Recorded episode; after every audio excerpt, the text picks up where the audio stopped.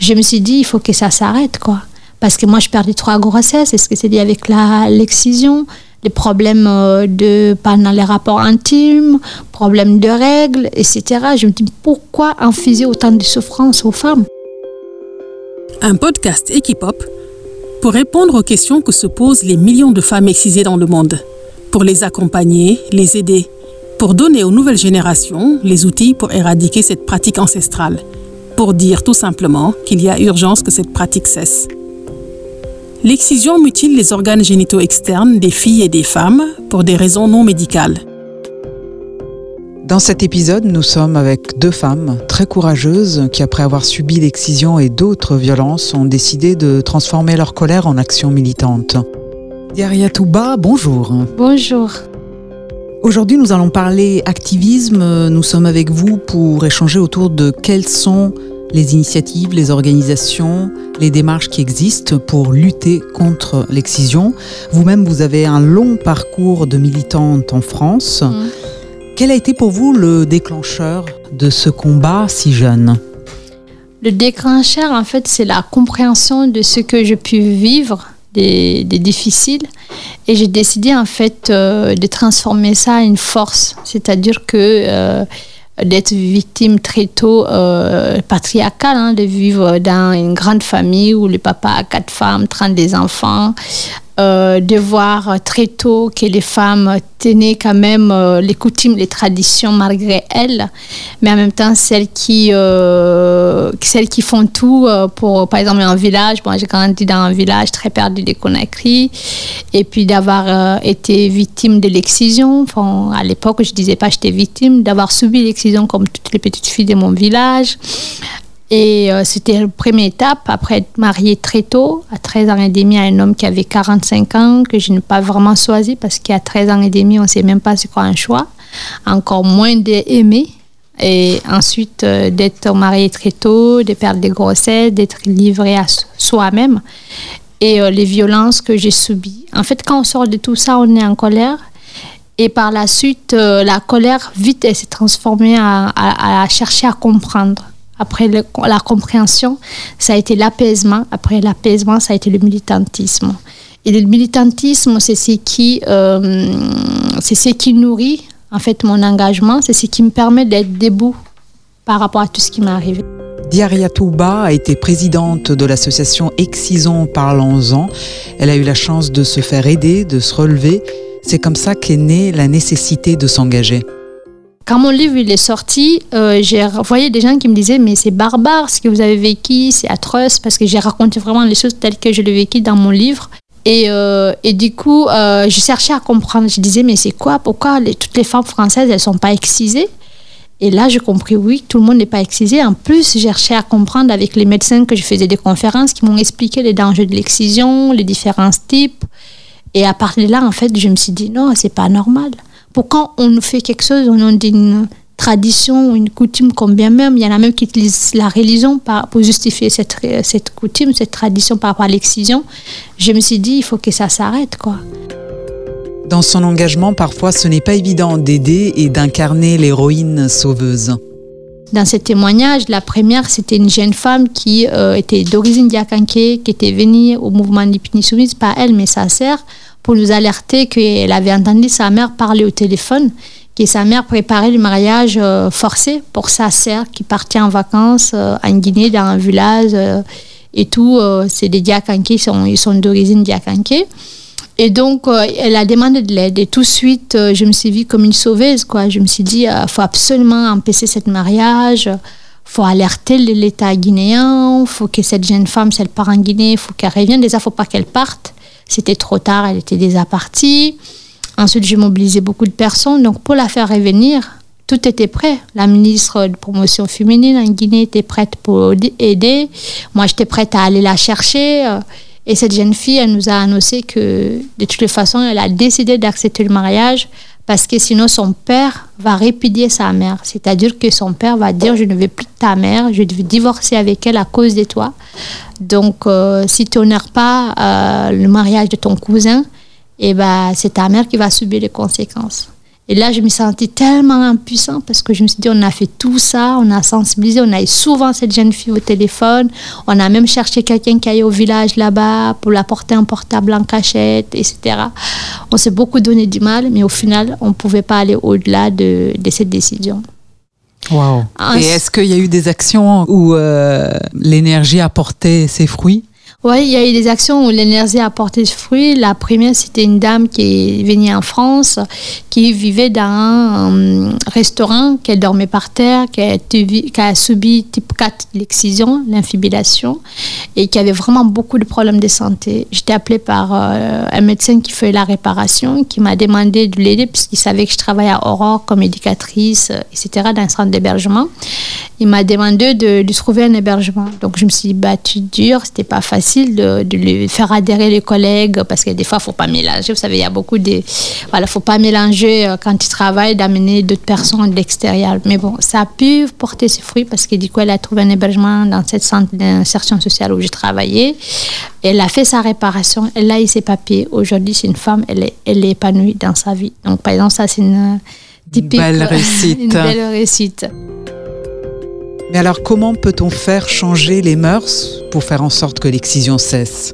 Engagez-vous en fait. Engagez-vous euh, pour euh, essayer de trier dans ce qu'on a d'héritage. Dans le tri, c'est pas dans le refus. Parce qu'il faut jamais refuser ce qu'on est. Si on refuse, on va perdre un équilibre, on va perdre une identité de ce qu'on est. Par contre, quand on fait un tri, ça nous permet de dire ça c'est bon, ça c'est pas bon. Ce qui n'est pas bon, c'est l'excision. On sait combien c'est douloureux, euh, les conséquences, tout le monde on en parle, on m'altère dans, dans, dans, les sensibilisations. Et d'autre part, c'est aussi euh, avoir un rôle à jouer, un rôle à jouer pour eux, pour cette génération jeune fille, un rôle à jouer pour leurs propres enfants. Moi, ce qui me détermine mon engagement, c'est pour ma petite fille. J'aimerais en aucun cas qu'elle subisse l'excision ou le mariage forcé. Et aujourd'hui, je ferai tout pour la armer pour qu'elle découvre c'est quoi le choix de vivre épanoui, de casser les stéréotypes ou les idées reçues dans nos, dans nos, dans nos familles. Ça ne veut pas dire qu'il faut régner ce qu'on est. Il faut le parler dans notre langue, euh, etc. Il faut l'amener au pays parce qu'il faut qu'il connaisse sa culture. C'est important l'équilibre de l'être humain. Par contre, voilà, les jeunes filles, engagez-vous, vous avez un rôle à jouer. Le monde est en train d'évoluer. Et le féminisme, prenons un exemple, mais inventons aussi notre propre féminisme. Parce que le féminisme, il va aussi avec la culture, les traditions euh, de ce qu'on a pour euh, faire un gros balayage pour que ça évolue. Et maintenant, au téléphone, avec une activiste plus jeune, excisée à l'âge de 8 ans, aujourd'hui étudiante à la Sorbonne, présidente du Parlement guinéen des enfants, nous poursuivons notre chemin contre l'excision je mène ce combat en étant Hadja Idrissa en étant une Guinéenne fière et en étant peul de ma communauté fière que je le suis et je lutte contre cette pratique. Et surtout ma famille est conservatrice et dedans à fond, je vais encore continuer à lutter cette pratique pour briser la chaîne dans les différentes familles. Adja Idrissaba, bonjour. Bonjour. Dans le monde, elles sont 200 millions de femmes à être excisées. En France, elles sont 125 000. Pourquoi y a-t-il urgence d'arrêter cette pratique ancestrale qu'est l'excision? Il y a urgence, euh, bien évidemment, parce que ces statistiques déjà nous effrayent.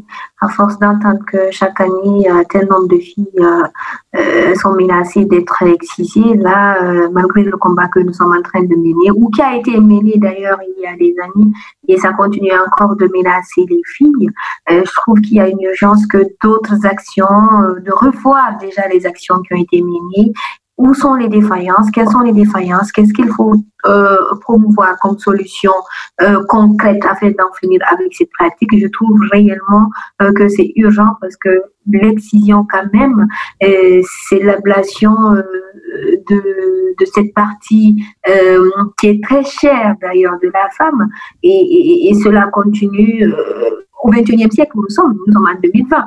Aujourd'hui, concrètement, euh, est-ce que vous pouvez nous parler de quelques exemples de, de dernières euh, actions que vous avez menées? On est passé de la prévention à la répression. On a su mettre en place des antennes dans les villages euh, plus reculés où on ne parle pas forcément de l'excision, c'est encore plus tabou dans les villages. Et on a mis en place des antennes, des filles, on les a formées, on les a préparées. S'il y a des cas d'excision, allez-y allez et, et réagissez. L'action d'Adja Idriss Saba continue depuis Paris. Elle a fondé le club des jeunes filles leaders de Guinée. Elle les suit à distance. Elle nous raconte le cas le plus récent d'une femme qui a contacté ses équipes en Guinée pour protéger sa deuxième fille de l'excision. Je lui ai dit, écoute, tu vas aller rencontrer euh, mes amis au siège avec ta fille, on va vous, on va t'écouter et euh, on va te proposer une solution. Donc euh, voilà, étant distante ici, déjà la solution, j'en ai parlé avec les filles sur le terrain, donc elles vont recevoir la dame, ils vont, elles vont discuter et on va établir ensemble une stratégie pour ne pas qu'elle ait des ennuis et en même temps protéger la vie. Souvent, il faut agir dans les coulisses. Adja coordonne ses actions de sensibilisation des familles tout en respectant l'anonymat, comme dans le cas de cette dame. En Guinée, la loi punit celles et ceux qui pratiquent l'excision, mais dans la pratique, ce n'est pas toujours le cas. À un moment donné, la police n'a pas envie d'intervenir, mais ils n'ont pas le choix parce que nous, on est là en tant qu'ONG. Si, ils, ont, ils, disent toujours qu'ils, bon, des fois, ils disent qu'ils ont la malchance d'avoir les ONG, euh, surtout comme la nôtre. Mais euh, si on est là, parce que, disons, on médiatise, on est souvent avec les médias et beaucoup plus avec les réseaux sociaux. Ouais, on, est, on est très libre. Donc, euh, si voilà, d'agir ou de réagir, on, a nos téléphones, on est tous connectés sur Facebook, ben, on, est informé vite fait. La masse, tout le monde est au courant du refus d'action de, de la police. Le nombre de femmes excisées chaque année, par exemple en Guinée, on est passé de 97% de femmes excisées en 2012 à 95% en 2018. Alors, il y a une tendance à la baisse, mais ça reste quand même difficile. Pourquoi? Euh, eh bien, une tendance à la baisse. Euh, moi, j'ai enfin, j'ai vu beaucoup de personnes euh, faire la fête pour, pour les, les 2%, la 1, et quelques pourcents d'ailleurs de réduction pour combien d'années de combat? Franchement, je leur ai dit, écoutez, ce n'est pas le moment de faire la fête parce que c'est zéro en fait. Difficile de faire reculer cette pratique, surtout quand on a du mal à s'attaquer à la racine du problème, c'est-à-dire comment reconvertir les exciseuses. Et encore, le pire, c'est que les exciseuses, elles ne sont pas accompagnées. On fait du semblant autour de ce combat.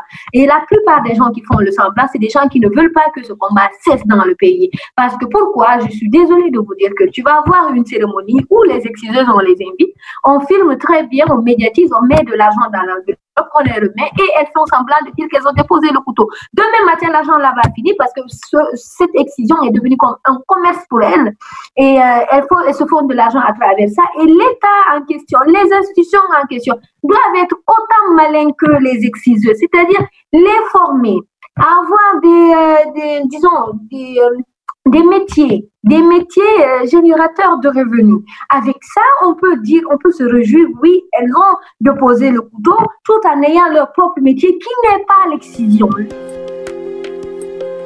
Equipop, l'ONG qui fait avancer la santé et les droits des filles et des femmes dans le monde.